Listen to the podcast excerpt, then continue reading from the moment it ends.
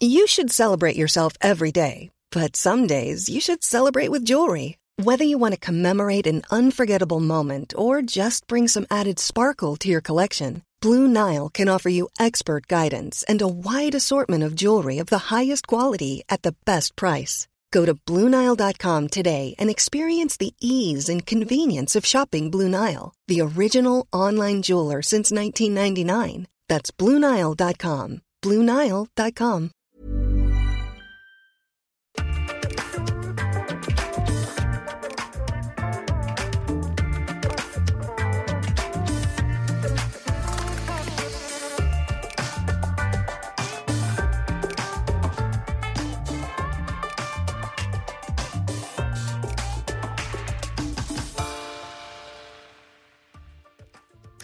Comme des millions de Français, notre invité adore écouter de la musique. C'est l'une de ses grandes passions. Mais la différence entre lui et nous, c'est que lui, il en a fait son métier. Plus que ça encore, c'est lui qui a choisi, produit et lancé la plupart des morceaux que vous écoutez à la radio ou écoutiez dans les boîtes de nuit. À seulement 33 ans, il était déjà le patron de la plus grande maison de disques du pays. Durant sa carrière, il a travaillé avec des artistes comme Johnny Hallyday, Mylène Farmer, Zazie, Alain Bachoum, Julien Clerc, Khaled. Il a développé la carrière en France de stars comme Bruce Springsteen, George Michael, Sting, Lionel Richie, Eminem, Lady Gaga.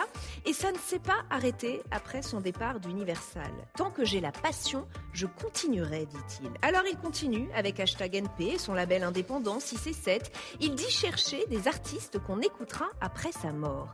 Mais en trouve-t-il encore? Est-ce que ce n'est pas plus difficile de trouver la perle rare depuis que des artistes se produisent et se diffusent eux-mêmes sur TikTok? Est-ce que la musique n'est pas en train d'échapper un peu aux producteurs Posons-lui toutes ces questions. Bienvenue dans Un Monde, un Regard et bienvenue à vous, Pascal Nègre. Merci d'avoir accepté notre invitation ici au Sénat, au Dôme Tournon. J'ai l'impression que la musique ne cesse de vivre des révolutions. Il y a eu ces questions de téléchargement illégaux, il y a eu le streaming. Aujourd'hui, ces artistes euh, qui émergent sur TikTok un peu par eux-mêmes, est-ce que vous vous sentez parfois dépassé? Est-ce que vous arrivez à suivre et comment vous faites pour suivre? Alors, euh, de tout temps, il y a des artistes qui essayaient d'émerger. Alors, c'est vrai qu'aujourd'hui, les réseaux sociaux leur permettent de se créer une audience et de commencer à avoir des fans, euh, alors qu'à l'époque, euh, bah, ils envoyaient euh, des cassettes en maison de disques, et si, ils tournaient. C'est-à-dire que le seul vecteur qui existait à l'époque, c'était la scène. Euh, Aujourd'hui, les réseaux sociaux sont un autre, un autre vecteur, qui n'empêche pas la scène d'être toujours très important dans plein de genres musicaux. Je pense au rock, je pense à la pop, où c'est important. Vous continuez d'aller, Euh, vous, essayer de repérer des gens dans des petites salles de concert ou vous allez aussi sur les réseaux sociaux Est-ce que vous allez sur Bah, TikTok les deux, les deux. Bon, sachant que c'est, comme vous avez pu remarquer, plus simple de regarder TikTok chez soi que bon, d'aller courir. Mais euh, non, c'est c'est formidable. Mais c'est vrai que tout à coup, ça change tout le processus de création. Euh, euh, la première chose, c'est qu'aujourd'hui, euh, plus de 60% des, des musiques que vous entendez Mhm. sont produites par l'artiste lui-même. D'accord. Voilà. Ça, c'est la première chose. Mais donc c'est une vraie question. Ça, c'est donc il y a- il y, a vraiment le poids de l'autoproduction est devenu très très important. Deuxièmement, qu- quand vous signez avec euh, un, un label, euh, vous pouvez signer euh, avec plusieurs formes de relations. Euh, soit vous signez contre un artiste, soit euh, tout à coup vous vous produisez et vous allez voir le label avec vos bandes. Vous avez déjà enregistré euh, ou on vous a donné une avance pour vous permettre d'enregistrer. Et là, le label va vous conseiller euh, en termes de promotion, de marketing, euh, puis de vente. Soit vous êtes assez grand et vous faites tout tout seul, et vous demandez juste à la maison de disque de vous distribuer et vous donner une avance. Donc que- c'est vrai qu'aujourd'hui, c'est assez spectaculaire du côté des, des majors, Ouais. où euh, de plus en plus les majors sont des distributeurs et plus des producteurs. Donc le métier de producteur change. le, le métier de producteur change. Ouais. Bah, imaginez qu'aujourd'hui, les, les trois majors représentent moins de 10% de la production. 90% sont soit des producteurs indépendants, soit des artistes qui se produisent. Vous pensez que le métier de producteur pourrait disparaître? Alors, non, parce que je pense qu'un art... on ne réussit pas tout seul. Un artiste, il a besoin d'être entouré. Alors, il sera entouré par un producteur, ou il sera entouré par un manager. euh, et puis, producteur, il y a différents producteurs. De plus en plus, aujourd'hui, les producteurs sont à la fois des producteurs de disques, est-ce qu'on ose encore parler de disques d'ailleurs Euh, Ou sont des producteurs de, de spectacles Souvent, ils font les deux. Euh, donc, vous allez avoir besoin euh, d'avoir des alliés. On, un artiste ne réussit jamais seul. Euh, vous avez d'ailleurs une belle définition du producteur. Vous dites, c'est dénicher un talent, en être convaincu de manière irrationnelle, lui signer un contrat, choisir les musiciens et les techniciens, puis lui faire rencontrer son public. C'est un peu comme un entraîneur sportif, dites-vous. C'est un compagnon dans le sens latin du terme, celui avec qui l'on partage le pain. Accompagné, oui. Mm. C'est le mot euh, irrationnel, moi, que, que je retiens aussi de cette phrase. Il y a quelque chose d'irrationnel dans la rencontre entre un producteur et un artiste? Oui, mais c'est comme une histoire d'amour. Parce que la chose la plus importante entre un producteur et un artiste ou un manager, un agent et un artiste, c'est la confiance. Et donc tout à coup, vous allez créer une relation de confiance. Et tant que cette relation de confiance est là, vous avancez. Si un jour elle se casse, faut arrêter parce que ça marchera plus. Ça, on ne pourra plus fonctionner. Mais ça veut dire que parfois, peut-être certains ne vous ont pas compris dans vos choix. Est-ce que ça vous est arrivé qu'on vous dise non mais là tu vas te planter, tu t'es trompé, d'avoir repéré ou avoir cru repérer des talents et qu'on vous dise mais non mais là tu te trompes. Mais euh, je vous parlerai de tous les artistes avec lesquels j'ai travaillé qui ont connu le succès, parce que ça serait trop long de vous parler de tous les artistes que j'ai signés qui n'ont pas marché. Donc euh, la règle c'était à peu près euh, si vous êtes bon, c'est sur six artistes que vous signez, il y en a un qui marche. Bien sûr. Donc, euh, donc euh, vous pouvez pas à chaque fois euh, réussir, quoi, ce qui est normal. vous savez, le succès, c'est toujours un petit miracle, hein. toujours. Alors, moi, je ne sais pas ce qui fait le succès. Je, peux vous faire la liste de ce qui ne fera pas le succès. Si tu fais ça, ça marchera pas. Mais en revanche, qui va faire que le public va être là, qu'est-ce que vous en savez? Ça va même plus loin. Vous pouvez faire 300 ou 400 000 personnes followers sur TikTok et puis vous sortez un titre et vous allez avoir deux streamings.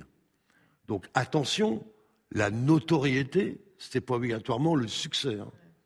Vous dites quelque chose que je trouve très intéressant sur les artistes. Vous dites, ce qui fait un artiste, c'est sa signature vocale.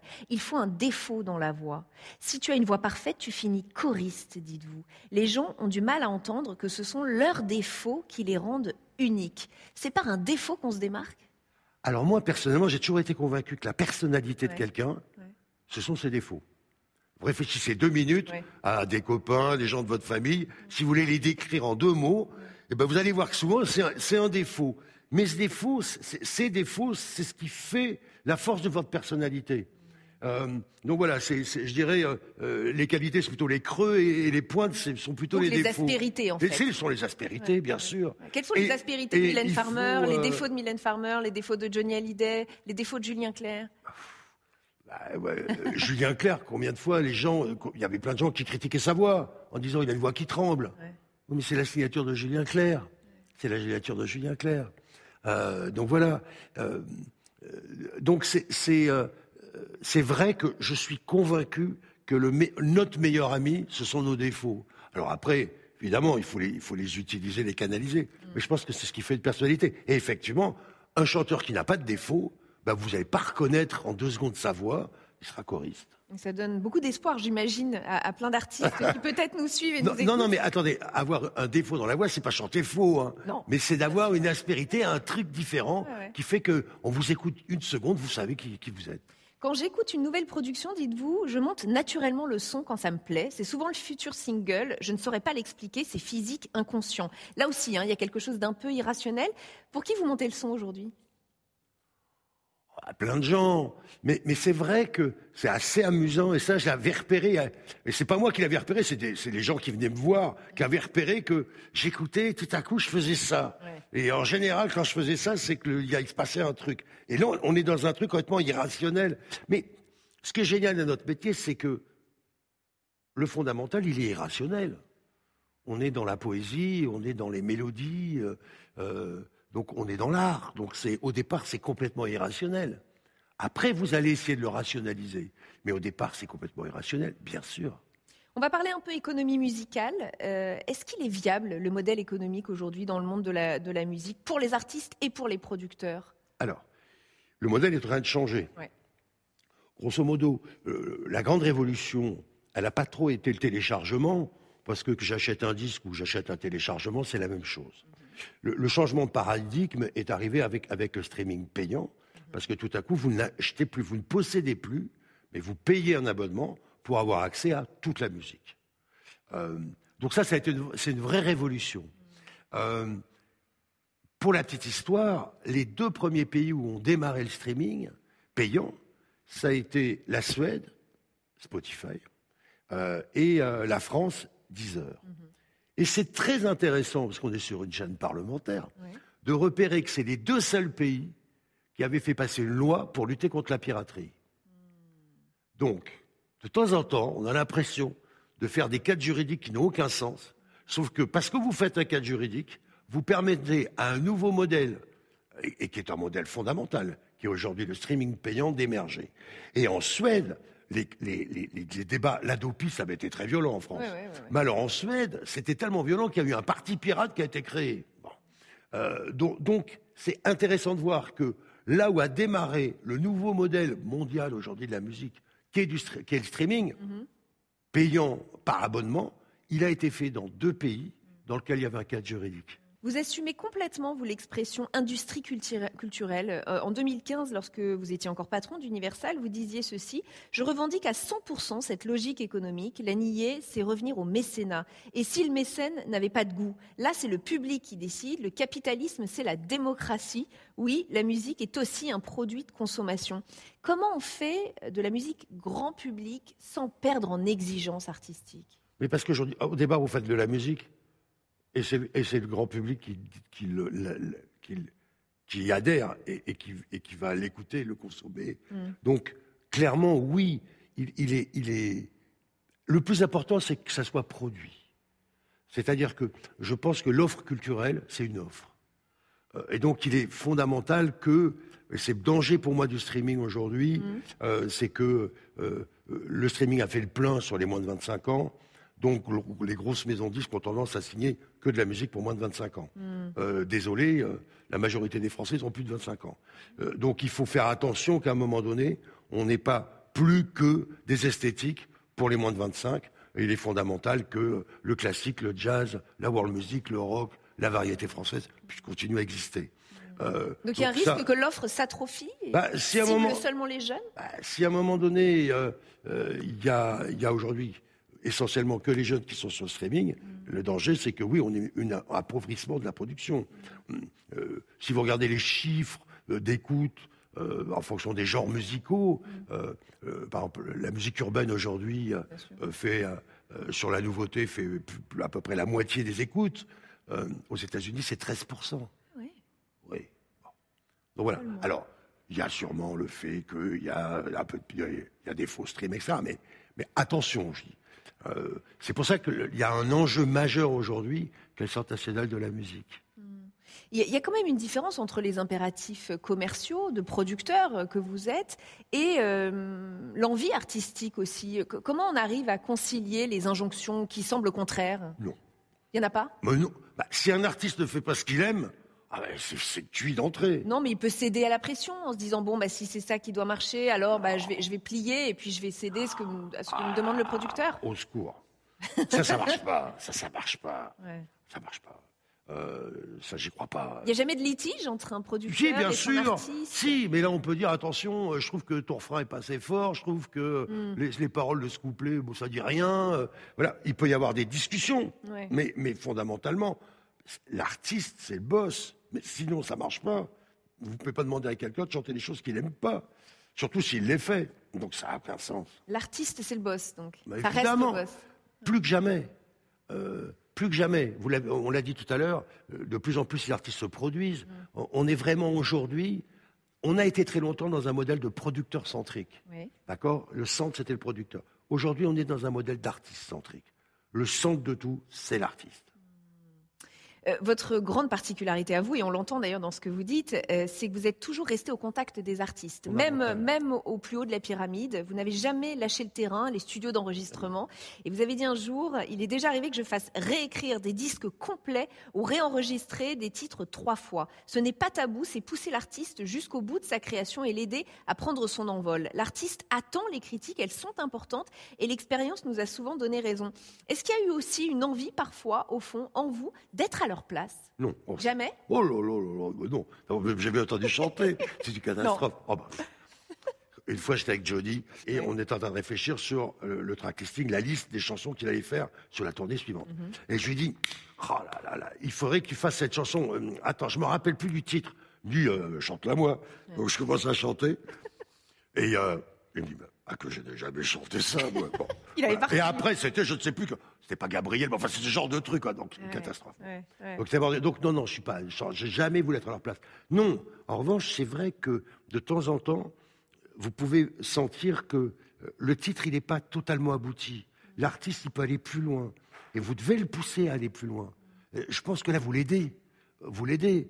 Oui, mais pour ça, il faut être légitime mais à ses yeux. Et peut-être faut que des artistes mais vous la mais attends, t'as jamais chanté de ta vie ou t'as jamais touché Mais- un instrument de musique de ta vie Oui, ouais. C'est jamais arrivé ça qu'on vous dise, bah, tes critiques, elles sont. Si, si, j'ai eu un artiste euh, qui chantait, hein, j'étais pas encore né. Ouais. Bon, mais, euh, mais, bon, et après, bon. Mais, euh, ça, non, non, mais, c'est- mais c'est, oui, mais c'est là où il y a la confiance. Ouais. C'est-à-dire que tout à coup, vous vous dites, tiens, s'il me dit ça, euh, est-ce que je peux faire mieux? Puis à un moment donné, ça arrive à un point où non, on peut pas faire mieux. Eh ben, on y va, c'est bon, définitif. Je voudrais qu'on parle un petit peu de- du rapport entre musique et télévision. Ouais. Euh, il y a la Star Academy sur TF1 qui continue, émission à laquelle vous avez déjà participé. Il y a The Voice. Mhm. Il y a aussi Culture Box, euh, quelques lives aussi dans C'est à vous, dans Quotidien. Il y a évidemment Taratata de temps en temps, de façon un peu sporadique à la télévision. Euh, vous faites partie de ceux qui disent que c'est trop peu, que, que ça manque la vraie musique à la télévision, que c'est dommage qu'il n'y ait pas assez de musique à la télévision ou pas? Oui, il n'y a pas assez de musique à la télévision. Pourquoi, d'après vous? Ça marche pas la musique à la télévision Oui, alors on dit que ça marche pas. Ouais. Ce à quoi j'ai tendance à penser de trouver, trouver les formats qui feront que ça marche. Euh, euh, Qu'on me dise qu'aujourd'hui on peut plus faire les formats des années 80, j'entends. Ah, Trouvez-en d'autres. Mais vous y croyez? Vous pensez que ça Euh, marcherait pas une émission de variété toute seule Bah, je crois que, avec le fait qu'aujourd'hui, avec l'éclatement du PAF, qui fait que aujourd'hui la pr- la- les parts de marché des, des chaînes Mm. sont beaucoup plus faibles qu'avant, je pense que la musique devrait avoir beaucoup plus de place. Ah, ça, je pense. Le seul problème qu'on ne dit pas, c'est que euh, une émission de variété, ça coûte cher à produire. Ah. Et que c'est pas considéré comme des émissions de stock, donc vous n'avez pas d'aide CNC et compagnie. D'accord. Donc, voilà la problématique. Et je trouve ça absolument fou de dire que ce ne sont pas des, des- des- des- émissions de stock, parce qu'il y a des chaînes aujourd'hui qui rediffusent les Carpentiers, etc., et les gens ont plaisir à le regarder.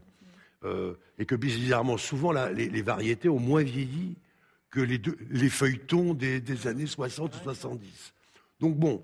En tout cas, vous avez vu, il y a une plateforme qui s'y est mise, c'est euh, c'est Netflix, qui a sorti Nouvelle École. Alors, pour ceux qui ne connaissent pas, c'est une émission, c'est une sorte de Starac, mais version rap. hein. C'est ça. Ça, vous regardez, Tout vous aimez fait. vous- Ouais, C'est un modèle bien. qui peut marcher? Ben, pourquoi ça marcherait pas? Alors là, on a, je pense qu'il y a une espèce de nostalgie ces temps-ci dans la télé, parce que là, il y a Starac qui est revenu, Oui. euh, et c'est bien, c'est bien que euh, tout à coup, euh, on chante des, des- des chansons du patrimoine, etc. Parce qu'il y a beaucoup, il y a que des reprises, ce qui est normal, Euh, et c'est très bien. Bon, euh, il y a Popstar aussi qui est en train d'être monté sur Amazon, donc il y a des retours d'anciens formats. Bon, super. Je me réjouis, moi. Il y a The Voice qui continue à cartonner, euh, donc tant mieux. Mais plus il y a d'émissions à la télé, mais là on parle, vous voyez, sur, un The Voice, sur un Starac, certes, il y a quelques artistes installés. Le reste, ce sont des, artistes en herbe qui sont en train d'essayer de grandir.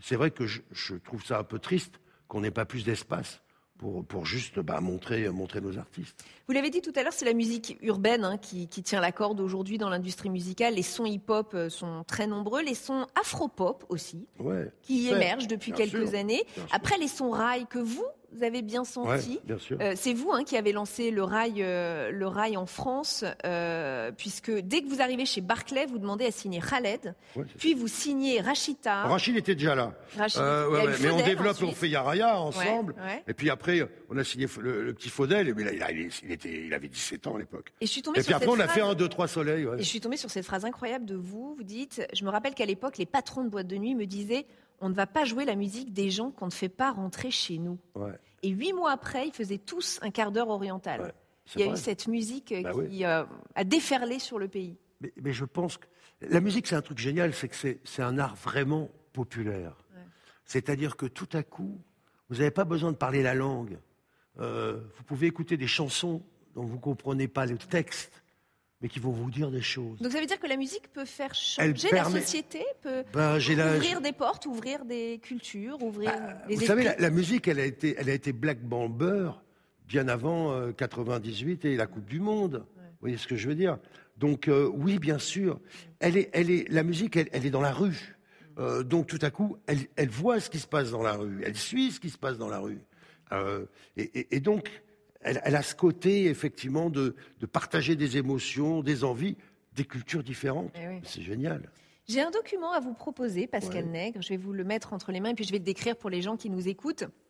Donc c'est une vue générale du studio de la radio libre Radio Tomate. Ouais. On est le 30 septembre 1981 à Paris lors de la diffusion d'une interview du ministre de la Culture Jack Lang. Cette radio venait d'être créée pour ouvrir justement des nouveaux espaces de débat, d'information, de culture.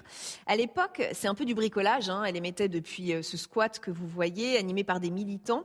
Ça a été un sacré tournant pour vous dans votre histoire personnelle, l'arrivée de la, de la radio libre. hein. Oui, c'est vraiment le moment- 81, Mitterrand. Moi, j'ai 20 ans. Mm. Donc voilà, je suis en train d'étudier les mathématiques euh, pour faire plaisir à mes parents. Euh, et puis, euh, et puis voilà, et puis je commence à être animateur sur une petite radio libre dans l'ouest de Paris. Et puis voilà quoi. Mais c'est puis- à ce moment-là votre coup de cœur pour le son, pour la musique? Non, c'est- moi ce qui m'intéressait d'abord c'était l'échange. Euh, c'était ça. Euh, et donc, euh, ce que vous faites, c'est- intéressant d'aller voir qui est l'autre. euh, bon. Ah. Euh, donc c'est euh, donc c'est ça qui m'intéressait. Et puis après je deviens bah, donc j'ai une émission, puis après je deviens directeur de la programmation. Donc c'est là où je vais faire ma culture musicale.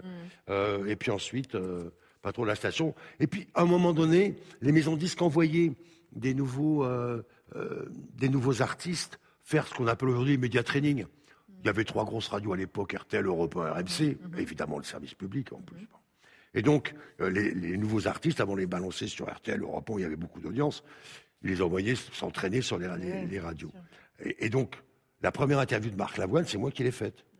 Et d'ailleurs, il me répondait oui, non. Une heure, c'est long. Même pas oui, mais non, peut-être. Oui, non. Il était terrorisé. Voilà, une des premières interviews de Mylène Farmer, c'est moi. Mais ce qui est drôle, c'est que tu aurais dit que des années après, Ouais. on allait, on allait bosser ensemble. Vous ne venez pas du tout du monde de la musique au départ. hein. Vos parents étaient employés de PTT, euh, l'ancêtre de la Poste. Euh, vos grands-parents agriculteurs. Vous dites d'ailleurs que vous n'oubliez pas d'où vous venez. Votre premier concert, c'est à 12 ans, je crois, Michel Ouais. Fugain. Oui, le Big Bazar. Et vous faites, euh, et vous l'avez dit, des études de mathématiques Ouais. parce que vous êtes plutôt doué et que ça rassure votre père. Ouais. Vous faites même une prépa maths sup. Ouais. Je crois que vos parents vous rêvaient ingénieur ou banquier. Est-ce que vous étiez trop rock'n'roll pour ça? Vous ne pouviez pas suivre cette voie qui était. Non, je pense que j'ai jamais été dans un moule. Euh, voilà, j'ai très peur des gens qu'on met dans des moules, dans des cases. Moi, j'étais pas fait pour ça. Vous étiez un ovni Vous Euh, étiez un ovni dans et, votre et c'est ah bah mes parents se sont fait beaucoup de soucis longtemps euh, sur mon avenir, mais euh, mais je pense que après il faut faut écouter ses passions. Euh, après c'est vrai que euh, à la fin, quand j'ai compris que les, les radios libres, ça allait être des réseaux et que moi, j'allais pas travailler sur un réseau, Mm. c'est là où les maisons, j'avais les relations avec les maisons de j'ai commencé, j'ai un petit attaché de presse indépendant, puis j'ai grandi, moi, je démarre au SMIC, hein, puis j'ai appris mon métier sur le tas. Euh, donc voilà, quoi. Mais je pense qu'il y avait après, oui, une vraie passion pour la musique, et puis une passion pour toujours les artistes. C'est des gens intéressants, c'est des gens. euh, c'est- Vous savez, travailler pour plus grand que soi, c'est, c'est passionnant. À la lueur de celui que vous êtes aujourd'hui, Pascal Nègre, quel conseil donneriez-vous au petit garçon qui va se lancer dans la vie? C'est- d'écouter ce qu'on a envie de, de faire. Et je vais être franc, au départ, on ne sait pas. Ouais. On fait des études, on n'en fait pas, qu'est-ce qu'on va faire, j'en sais rien. Je pense qu'il faut écouter ses passions. Moi, je pense que la pire chose chez quelqu'un, c'est de ne pas avoir une passion. Je trouve que, euh, mais même si c'est la pêche, mais, mais, mais euh, euh, je dis ça avec, euh, parce que moi j'adore pêcher. Bon.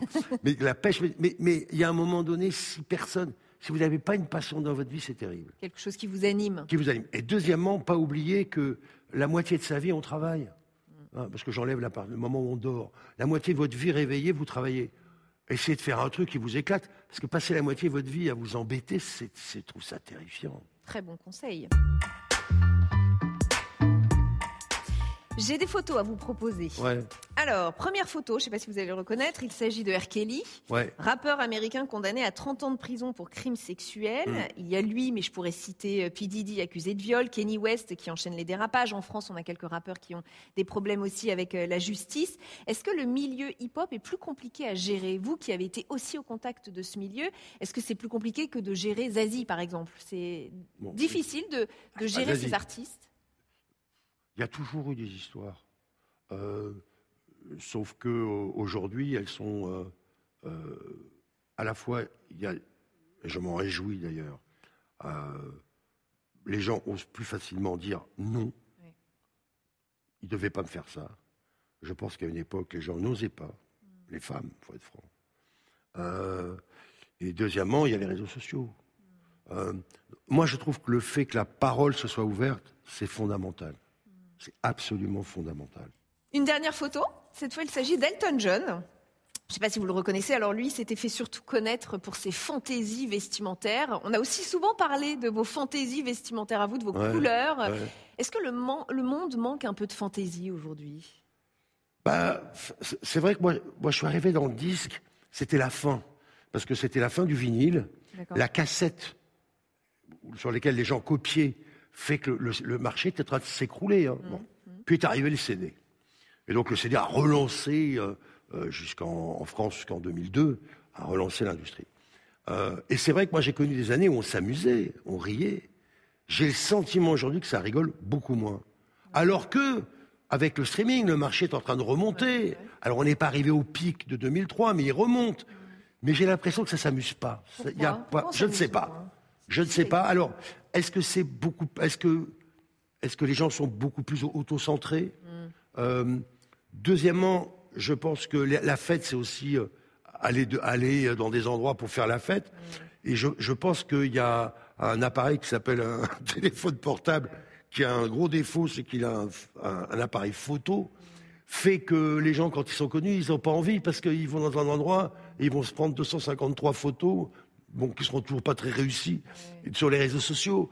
Donc c'est vrai que peut-être que c'est ça qui fait qu'aujourd'hui, il y a moins la fête qu'avant, je ne sais pas. Mais je trouve que c'est vrai que c'est moins. Il y a moins de joie. Moins de fantaisie. Oui, je, ne comprends pas pourquoi. On est entouré de quatre statues dans ce lieu un peu particulier. Quatre statues qui chacune représente une vertu, Pascal Nègre. Il y a ici la sagesse, la prudence, la justice et l'éloquence. Et le rituel de cette émission, c'est de demander à notre invité dans laquelle de ces vertus il se reconnaît le plus. Je suis un tchatcheur, donc j'irai l'éloquence. mais, mais pour moi, le plus important, c'est la justice. Pourquoi? Parce que euh, les, combats justement dont on parlait tout à l'heure, qui est, qui est euh, MeToo, mais non, mais qui est juste euh, l'égalité homme-femme, dans un métier qui, est compliqué pour les femmes, mmh. on oublie de le dire, mais la majorité des artistes qui ont du succès sont des hommes, ne sont pas des femmes. Hein. Bon, à voir. Citez-moi le nombre d'artistes, euh, vous parliez de Zazie tout à l'heure, Mylène Farmer, euh, il y a combien d'artistes qui ont, euh, qui ont 30, 30 ans de carrière? Il y en a féminines. Il n'y en a pas beaucoup. Des, des, garçons, vous allez m'en faire des beaux temps. Hein. Donc il y a de l'injustice? Donc la justice, ça, la, capacité, même si ça évolue, mais je trouve ça dix fois trop lent. Est-ce que vous trouvez normal que moi, en 90, je suis le premier à embaucher un, chef de produit qui est, qui black? Mais on est, chez, on est les fous, dans la musique. Et je trouve que là aussi, je trouve que ça avance, mais, euh, que les minorités puissent être plus importantes, qu'on soit euh, que dans les maisons disques, on, on, ressemble aux artistes qu'on produit. Enfin bon, je trouve que là-dessus, il y a beaucoup, il y a, la justice, c'est important. Eh ben, ce sera votre mot, votre mot de la fin de cet entretien. Merci infiniment Pascal Nègre d'avoir été avec nous. Merci à vous de nous avoir suivis comme chaque semaine. Émission évidemment à retrouver en podcast si vous le souhaitez. À très bientôt sur Public Sénat. Merci.